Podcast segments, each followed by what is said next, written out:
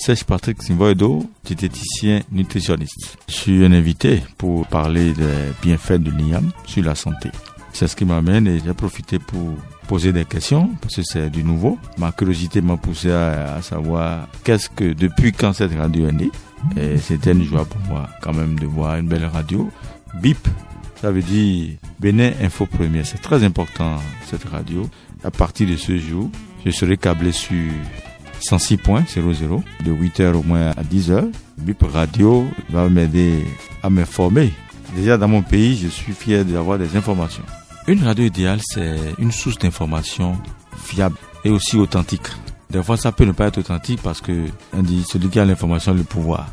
Mais au moins, ça permet à l'auditeur que quelque chose se passe et il prendra ses dispositions ou bien il viendra s'informer. Ce qui m'accroche, c'est les émissions. Moi, je fais le tri des émissions.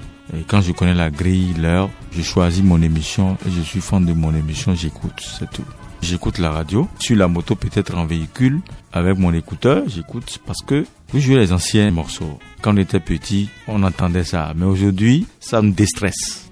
Au lieu d'aller sur le net pour télécharger, ça me déstresse, les séquences et les informations. Donc, euh, vous donnez des informations de sources fiables. Et quand vous donnez l'information, il n'y a plus des reproches. Ça me dit que l'authenticité est au cœur des informations.